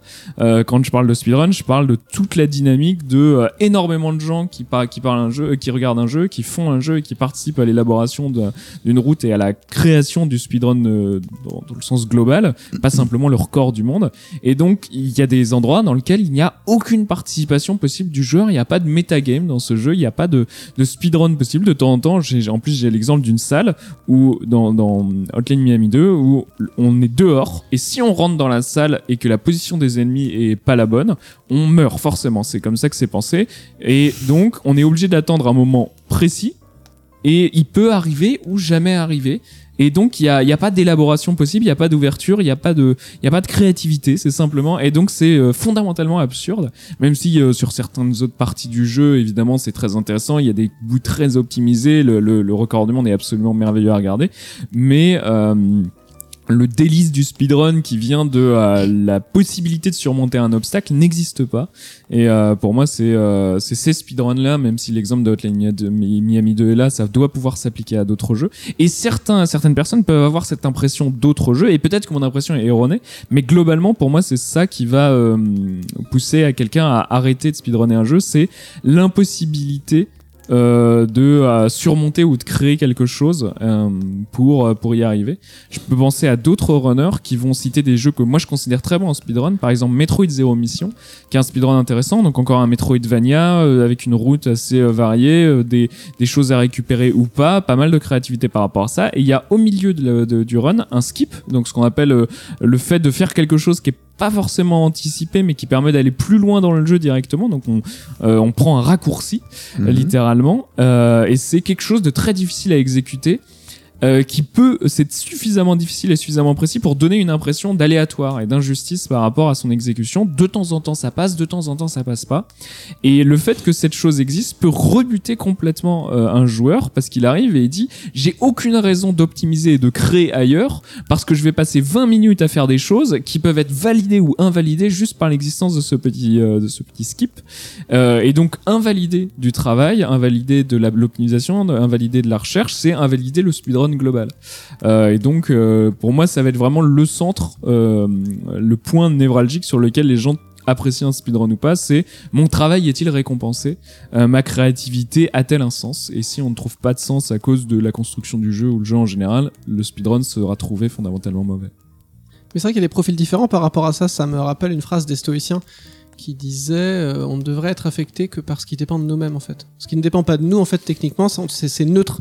Mhm. c'est- C'est-à-dire c'est pas notre faute. Et par rapport à la RNG effectivement les gens peuvent réagir de manière très différente parce que par exemple des jeux qui pour tout un tas de raisons, euh, bon la RNG le fait qu'on va avoir de la chance ou pas de chance en fonction des patterns qui vont arriver. Bah, on voit Mario Kart Double Dash, Left 4 Dead, euh, Spelunky, Nuclear Throne, tout un tas de jeux pour des raisons différentes où il y a, peut y avoir de la variance parce que on peut avoir de la chance ou pas. Euh, ça a pu générer euh, chez des, chez des joueurs de la frustration. Et typiquement moi ça me frustre pas par exemple. C'est d'autres choses qui vont me frustrer. Donc c'est vrai que c'est vrai que les, les- les jeux très connus par rapport à ça par rapport à ce que disait Twin les jeux très connus où il n'y a pas les jeux les pires c'est peut-être ceux parce que Spelunky par exemple il y a euh, de la variance tout le temps. Mhm. tout est généré. Donc je pense que les gens sont plus à même d'accepter tacitement euh, cette variance du au layout et tout ça. Les jeux pour lesquels c'est plus dur, pour donner un autre exemple euh, que Metroid Zero Mission qui est peut-être plus connu, c'est Super Meat Boy où on a un jeu qui est très déterministe. Puis à un moment très tard, évidemment, ce serait pas drôle sinon, très tard dans le jeu, on a quelque chose qui va nous faire perdre arbitrairement beaucoup de temps. Et ça, ça a généré beaucoup de frustration parce que c'est un jeu a priori qui est plutôt déterministe. Le contrat moral, j'ai envie de dire, le contrat implicite, c'est que c'est un jeu qui va récompenser strictement la dextérité. Mhm. Et c'est vrai qu'on arrive très tard. Non, il y a un moment, on fait un jet de dés. Et c'est vrai que ça, c'est souvent plus euh, vecteur de frustration que des jeux qui, euh, qui le seraient euh, de manière explicite. Voilà, ce jeu est RNG, il y a de la variance, c'est comme ça. Donc c'est... Non, en tout cas, moi, ça me concerne pas. Et du coup, je peux pas répondre à la question parce qu'en fait, je n'ai pas trouvé de jeu. Je pense que si je... mais tous mes speedruns préférés, déjà j'ai du mal à speedrunner des jeux que j'ai pas aimé ou que j'ai pas fait, Mhm. parce qu'en fait moi dans ma phase d'apprentissage ça passe par jouer au jeu normalement. Je vais pas regarder les records du monde pour copier les stratégies. Et donc jouer au jeu normalement, ça veut dire jouer au jeu. Si je l'aime pas, ça va me bloquer. Hmm. Donc forcément, c'est parfaitement symétrique. Je trouve pas de jeu que j'ai aimé et dont j'ai pas aimé le speedrun, ou du moins avec la contrainte qui était, je pense que je vais aimer le speedrun. J'en trouve pas. Euh, J'en trouve J'ai pas. des exemples de jeux que tu, tu as refusé, que tu aies aimé ou pas, que tu as arrêté de speedrunner pour plein de raisons différentes que la frustration, sans, sans parler de frustration, simplement par manque de temps ou par manque du coup de motivation. Donc il y en Ah a oui, pas mal. euh, voilà, il y a pas mal de jeux Ah que oui, tu oui. as arrêté. Mais ensuite, en fait, faut. hum, par rapport à la formulation de ta question, tu, as- tu as parlé de rage. Je pense pas que le speedrun crée un énervement Hmm. euh, immédiat. Euh, Mais plus de la frustration. ça va fait. être une frustration accumulée, Mm. ça va être euh, des problèmes rencontrés, ou ça va être souvent en fait une analyse très froide. Je vais arriver, je comprends les mécaniques d'un speedrun, je comprends un jeu parce que il y a des ressources, donc on peut arriver et regarder factuellement ce speedrun requiert de faire tel ensemble de choses, va demander tel ensemble de compétences, et ensuite froidement et analytiquement on va dire ça me plaît, ça me plaît pas. Euh, il va y avoir de l'affect évi- évidemment, mais ça va être un truc très très euh, calculé en fait, puisque c'est une discipline vraiment du jeu euh, vécu et de la planification. Et donc, si on s'arrête, euh, si on, si à la phase de planification, d'apprentissage ou simplement d'accroche sur le jeu, on arrive et froidement on dit ça me plaît pas. Voilà, on va arriver. Mais ensuite, une fois qu'on a dépassé ce côté, euh, ça me plaît pas. Évidemment, on va être frustré, on va rager, voilà. Mais ça va être sur des jeux qu'on aime bien. Euh, je vous mets au défi de regarder mes vidéos de record du monde, ce que j'ai sur quelques jeux sur YouTube. Euh, je commence en général par dire que les jeux sont plus du cul, que c'est les pires jeux du monde et qu'il faudrait jamais y jouer. Et pourtant, j'y rejoue et derrière, je fais un super temps. Parce que va y avoir vraiment une frustration qui est créée par le speedrun, mais ça va pas être parce qu'on n'aime pas le speedrun. C'est au contraire Mhm. parce qu'on l'aime. Les plus gros speedrunners sont les, sont les gens qui ont le plus joué au jeu qu'ils jouent, qui le connaissent le mieux et qui détestent le plus ce jeu parce qu'ils en connaissent aussi tous les, tous les euh, euh, travers et aussi tous les, toutes les injustices. Ouais, forcément, ce qui est a fortiori, enfin, on voit bien si par exemple on est, on commence un jeu et nous frustre, on, on va le quitter en fait. Donc une frustration vraiment intense et authentique ne peut se faire que sur la longueur et sur un truc qu'on aime. Et euh, voilà. En tout cas, voilà. Donc du coup, on n'a pas, pour ma part, j'ai pas complètement répondu à la question. Je peux donner des jeux que dont j'ai pas aimé le speedrun. euh, mais bon, ça c'est parce que sinon on, on va pas poser beaucoup de questions parce qu'on fait des réponses hyper longues. On l'avait annoncé en même temps. Alors, je vais juste poser une dernière question. Parmi les nouveautés du moment, est-ce que vous avez des coups de cœur que vous auriez envie de nous faire partager? Alors moi, je vais pouvoir répondre de manière courte parce que bien que travaillant dans le milieu du jeu vidéo depuis très longtemps, je n'ai jamais suivi l'actualité. D'accord. Et non pas que j'en tire une particulière gloire, c'est qu'en fait, j'ai une manière particulière, et je fais la même chose au cinéma, je me fiche de ce qui sort. Mhm. Si c'est intéressant, euh, des amis à moi vont m'en parler, et au bout d'un moment, je vais y jouer, et il y a... Je... C'est rarissime, en fait. Il n'y a je pas de suivi. en c'est quasiment jamais arrivé que je me dise ah ça y est ça vient de sortir faut que j'y joue je vais peut-être attendre six mois je vais peut-être attendre un an deux ans de toute façon le jeu sera bon donc euh, j'y jouerai quand des fois euh, quand on me l'aura conseillé parce que vu que je me renseigne pas c'est des amis à moi qui se renseignent et qui me disent tiens ça va te plaire Mhm. Euh, et en gros tous les jeux je, je comme je suis pas cette actualité je n'attends spécialement enfin j'a- j'a- j'attends pas particulièrement de jeux et donc je peux pas conseiller des, des jeux qui seraient sortis D'accord. Récemment, on parle de quelle époque? 2017 Euh, oui, 2017. Jeu 2017 et en speedrun ou généralement? Euh, qui est sorti récemment et que vous aviez éventuellement découvert en speedrun parce qu'il y avait euh, des gens qui ont commencé à le speedrunner puis ils vous disent ah tiens c'est un nouveau jeu ça peut être pas mal et tout et, Euh, et du coup euh, Euh, je vois à peu près la nouveautés. question, mais c'est vrai que dans les nouveautés, alors moi j'ai euh, pareil profil complètement différent de, de Yann. Je n'attends rien parce que Ouais, attendre pareil. pour moi attendre quelque chose euh, en, en amont, quelque chose qui n'existe pas. Non non non mais non c'est je c'est ça c'est le point identique. Oui. je n'attends rien. Euh, donc euh, comme Yann, je mais je vais je quelque chose qu'on me dit ça va sortir en six mois, je vais pas dire ah vivement que ça sorte voilà. Mais même si je pour le coup j'en entends parler, euh, je considère qu'attendre quelque chose c'est s'immobiliser et c'est du temps perdu. Euh, mais euh, même si c'est bien de se hyper pour des choses, mais il faut pas que ça euh, nuise à l'engouement pour autre chose. Euh, J'ai entendu des, gens vraiment dire euh, ah je peux pas jouer euh, cette semaine, il y a euh, Super Meat Boy qui sort dans une semaine. Bah, il te reste une semaine pour euh, expérimenter la vie, c'est cool. Bref et euh, donc je, je n'attends rien en amont, mais une fois que les jeux sortent, souvent j'essaye d'en entendre parler le plus possible. Euh, les coups de cœur de 2017 seront pour moi euh, Little Nightmares, petit jeu euh, d'ambiance très sympathique, un peu puzzle, un peu dans une euh, narration par le par le monde, par le qui nous entoure. On peut ça, ça ressemblera à Limbo. Euh, je citerai Hollow Knight, incontournable 2017 pour moi, vraiment vraiment très très très très bon. Euh, un jeu voilà qui, qui fonctionne. Essayez-le si vous avez jamais vu. Le speedrun est intéressant aussi.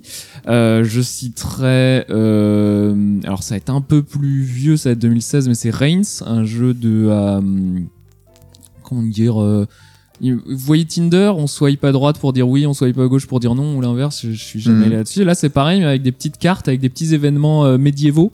Donc c'est euh, sire, sire, le château est attaqué, et chaque décision va avoir un impact sur une économie euh, globale. Et donc on essaye de faire survivre son roi le plus longtemps possible, et chaque événement va rajouter des cartes au paquet.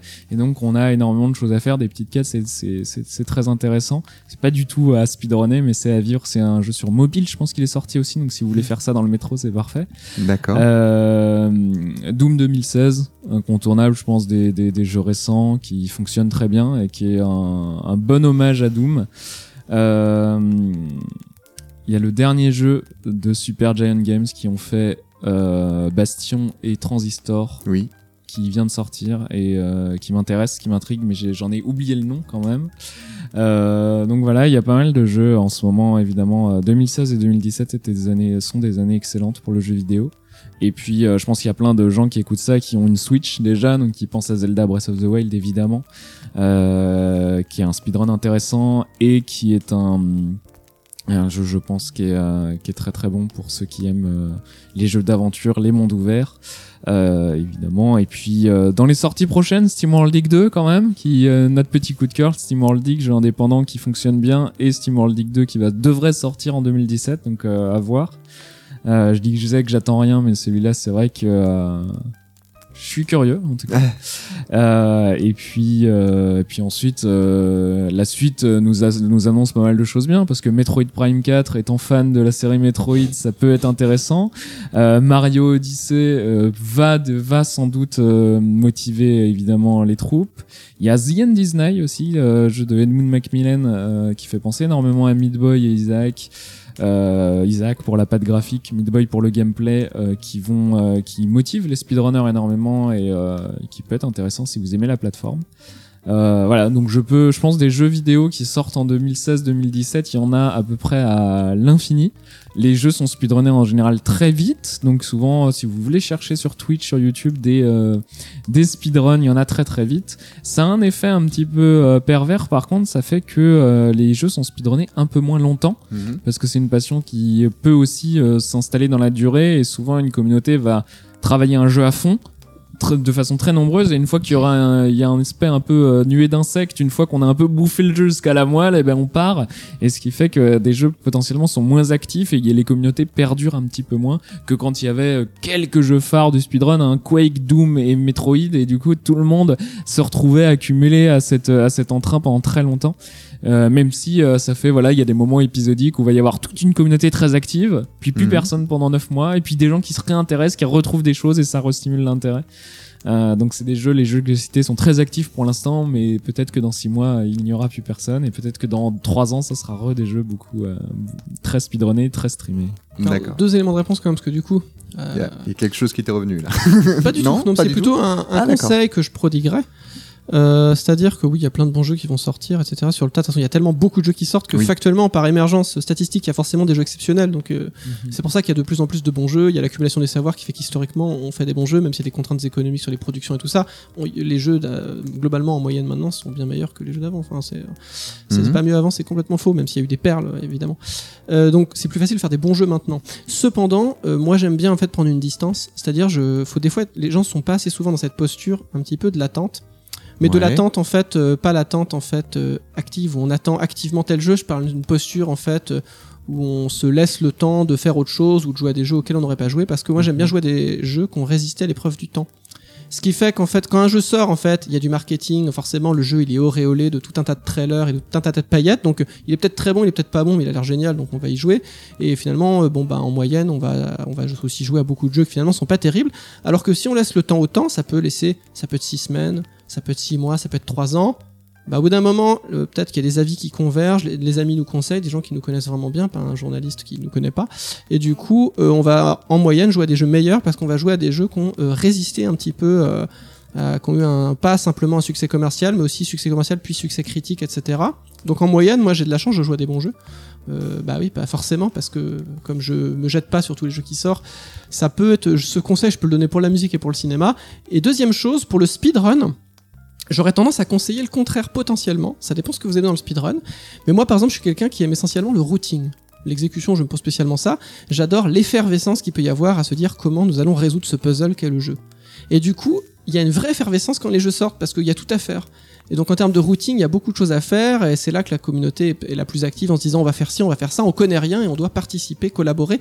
Et là c'est une expérience authentique qu'il est très difficile de restituer en fait des années après. Parce que souvent il y a l'accumulation des savoirs faisants, on connaît déjà les techniques. Et il faudrait vraiment être en vase clos pour tout refaire euh, soi-même. C'est plus difficile de restituer cette, expérience alors que je- une expérience authentique ça ça première expérience du jeu, si on n'est pas consommateur de trailer ou autre, c'est plus facile d'avoir euh, une, on va dire une expérience un peu, un peu particulière, même si effectivement le contexte culturel sera différent. Si on joue un jeu 5 ans après, euh, c'est toujours particulier, donc on peut pas jamais restituer complètement les contextes. Mais pour le speedrun, j'aurais tendance à dire, si vous aimez le routing, faire les speedruns quand les jeux sortent, ça peut avoir un intérêt. Il y a une stimulation Mhm. intellectuelle qui est intéressante. Ça, ça me fait penser. J'ai deux euh, remarques si on a un petit peu de temps. Déjà, ça me fait penser à quelque chose. Il faut falloir un jour que je fasse une émission, euh, peut-être un one shot, où je prends quatre runners ou euh, nombre arbitraire évidemment euh, sur un jeu très connu, mais Mhm. ils ne l'ont jamais fait. Ouais. Euh, et je les mets euh, autour de cette table ici avec leurs 4 PC. Ils n'ont absolument pas le droit d'avoir accès à Internet. Et donc ils doivent produire euh, une route, sans forcément parler d'exécution, mais une route, des techniques, euh, trouver tout ce qu'ils veulent. Évidemment, il faut que ce soit un jeu très riche Mhm. et euh, qui bossent vraiment, disons, pendant 48 heures. Donc on filme évidemment tout leur progrès. Euh, ah, j'ai trouvé ça, voilà comment on va faire la route, tout ça. Et après, donc on, on, on- on produit par exemple un run segmenté ou simplement une route, hein, une liste de techniques euh, qu'ils ont fait, et on compare ça directement avec leur corps du monde. Est-ce qu'ils ont fait mieux? Est-ce qu'ils ont fait Normalement, ils devraient faire vraiment moins bien parce qu'on leur donne un temps limité. Et euh, donc j'aimerais vraiment voir juste pour euh, restituer ce- cette authenticité dont, dont, dont CDV parlait à l'instant. L'autre remarque, et donc ça fait une question pour CDV, c'est CDV, quel est le jeu que tu as découvert le plus ré- euh, en 2017, disons, pour euh, pour euh, donner une chiffre, le plus vieux mais que, que tu ne connaissais pas? La, le- la surprise d'un jeu potentiellement très très vieux, disons NES, comme tu joues à des jeux euh, euh, vraiment longtemps Ah. après leur sortie. Quel jeu te vient à l'esprit quand je te dis un, jeu- un vieux jeu qui est sorti, euh, que tu as découvert en 2017 Et là, l'émission ne m'appartient plus. Voilà, c'est exactement ça. Alors 2017, 2017 j'aurais du mal en fait parce que c'est trop récent. J'ai beaucoup joué aux jeux de ludé et Peut-être que tu as découvert un jeu que tu ne connaissais pas dans les jeux qu'on a mis dans le jeu. j'en connaissais beaucoup.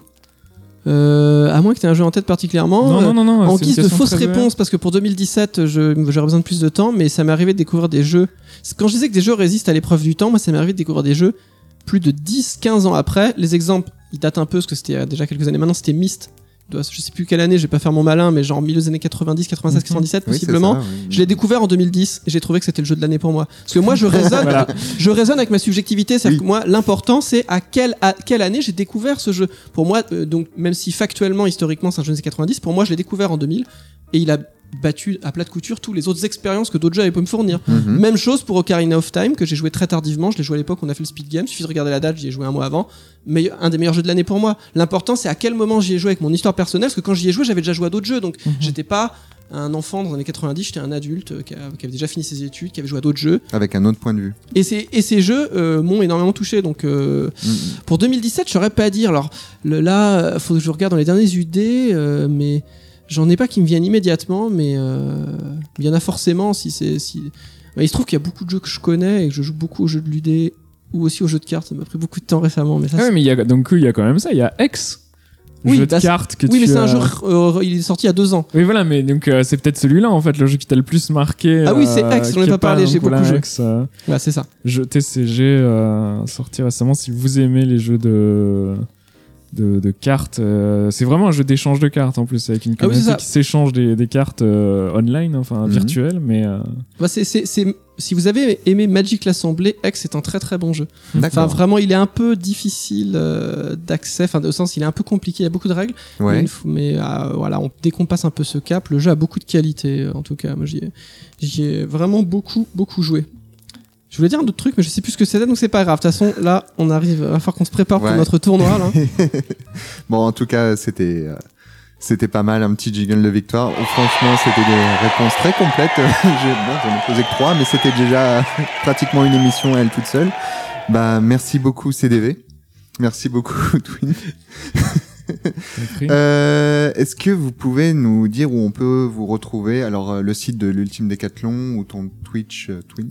Alors, ultimedecathlon.com, euh, Ouais. donc, euh, comme on écrit ultime et comme on Point écrit com. un décathlon.com. donc, euh, ce n'est pas affilié à- au magasin du même nom, mais c'est vraiment à nous.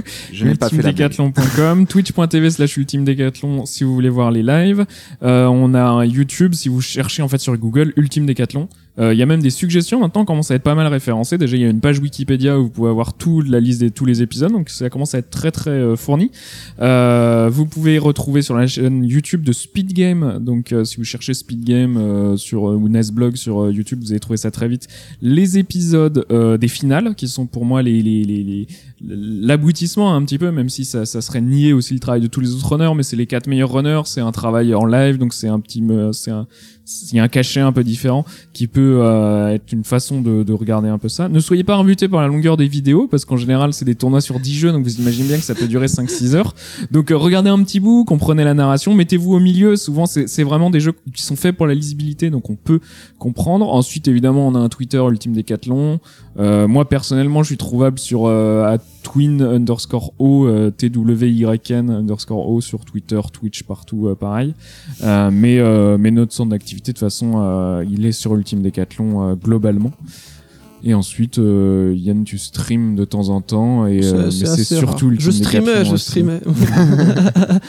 non, je suis moins actif. Bah, moi, ça va être CDV underscore Nesblog pour mon Twitch. Oui. Mon Twitter, ça doit être Cœur de Vandal, je pense. Mais à part ça, après, je, je, je suis pas un furieux des réseaux sociaux. hein. Je, je tweete en gros les trucs de l'UD pour toucher un peu plus de gens, mais je tweete, je tweete rien, je crois, sinon. D'accord. Voilà. Est-ce que vous avez un mot de la fin pour conclure cette émission? Alors, euh, c'est pas un mot, c'était un. un- c'est- je sais pas si j'ai le droit de faire ça pour un mot de la fin. Du coup, ce sera Twin qui fera le mot de la fin. C'est qu'en fait, c'était un élément de réponse sur la question d'avant que j'avais oublié, mais très très rapide, très très rapide, parce qu'en fait, c'est vrai de toutes les pratiques et pas que du speedrun. Euh, sur ce que sur ce que Twin a dit par rapport au fait de réunir des runners qui auraient été euh, un petit peu mis en vase clos et on connaîtrait pas un jeu ni le speedrun. Ce qui est important dans plein de disciplines, on le remarque, c'est vrai pour l'histoire des sciences, c'est vrai pour quasiment toutes les disciplines, c'est l'idée en fait de ne pas être formaté. Et c'est d'ailleurs le gros problème de nos systèmes éducatifs, c'est que très souvent ils formatent les gens. Mhm. On montre qu'en fait les gens en maternelle euh, donnent des réponses très variées à des problèmes euh, identiques. Et après l'école, on est rapidement on va trouver une solution qui a l'air pas mal, mais on va donner les mêmes solutions et on perd de la diversité. Et en fait, ce qui est intéressant, c'est dans le speedrun quand on arrive aussi, par exemple, avec un regard neuf. Mhm. Évidemment qu'on va faire moins bien. L'idée c'est pas de faire mieux, mais Mhm. sur un petit point, on va peut-être faire mieux parce qu'on a un regard neuf. Parce que dans beaucoup de pratiques, on est dans l'esthétique de la répétition. On sait que ça marche, donc on questionne pas ni nos concepts, ni nos théories, ni nos pratiques. On le fait, on est dans la dans la mimésis, c'est-à-dire bah moi je fais cette équation, on m'a dit qu'il fallait faire ça, donc je la fais parce que ça permet tel algorithme résoudre tel problème, tel trick permet de faire telle euh, telle chose dans le speedrun. Et des fois un regard neuf, et ben on arrive et de manière éblouissante, on va trouver un truc que personne n'avait fait parce que tout le monde était dans les sentiers justement, n'était pas dans les sentiers battus. Mhm. Et en fait, c'est important dans toutes les disciplines, c'est un mot, un message d'espoir du coup, qui excède, euh, qui dépasse la pratique, c'est ce cet aspect du coup, euh, ne- voilà, le regard neuf qui des fois dans plein de disciplines est très enrichissante en fait pour la discipline en elle-même. Voilà. Bah, je pense que ça fait un bon mot de la fin, euh, C'est un gros mot. voilà, c'est le gros mot de la fin. Mais euh, sinon, pour conclure, bah, euh, jouez à des jeux, euh, construisez-vous, euh, soyez heureux euh, et, et donnez du sens à, à ce que vous faites. Et euh, Un message d'espoir. voilà, message d'espoir. Non, mais c'est euh, c'est un peu ce qu'on essaye quand même de porter comme message globalement dans ce qu'on fait. En tout cas, enfin, je sais qu'on on essaye d'aider aussi les gens à, à se motiver, à être eux-mêmes et à se construire. Donc, il n'y a pas de raison que ça s'arrête euh, à nous. Donc, euh, c'est un message qu'on pourrait partager à tout le monde. Mais essayez des jeux aussi quand même dans variés que, que vous ne, auxquels vous ne jouez pas forcément. Jouez à Air Story, jouez à Myst, jouez à Ocarina of Time, si, même s'il est vieux, si vous n'y avez jamais joué, euh, pour euh, comprendre euh, d'où nous venons et où nous allons. Eh bien, merci à vous deux. C'était une super euh, émission, très complète, très animée. on a l'émission la plus longue, ça fait un record. Euh, je sais pas si c'est la plus longue, ça va. On a plus de temps, malheureusement, malheureusement. on peut, on peut tenir Oh, encore. Il y aurait pas la contrainte du tournoi, on reste Combien de temps Allez, Combien de temps bisous, a plein de bisous à tout le Merci monde. beaucoup de nous avoir invités. Mais de rien, bah, de toute façon, je suis chez vous, donc c'est moi l'invité. Eh bien, chers auditeurs, je vous remercie d'avoir écouté cette émission de Derrière le micro avec CDV et Twin. Vous pouvez nous retrouver sur Twitter à hâte derrière le micro, sur Facebook, euh, pareil, derrière le micro, sur le site du Weekly MP3 pour retrouver toutes nos émissions et sur PodCloud pour télécharger avec des magnifiques flux RSS. À très bientôt derrière un autre micro. C'était Derrière le micro, votre podcast d'interview sur les créateurs du web. Pour écouter nos anciennes émissions, rendez-vous sur le site www.weeklymp3.fr. À bientôt, derrière un autre micro.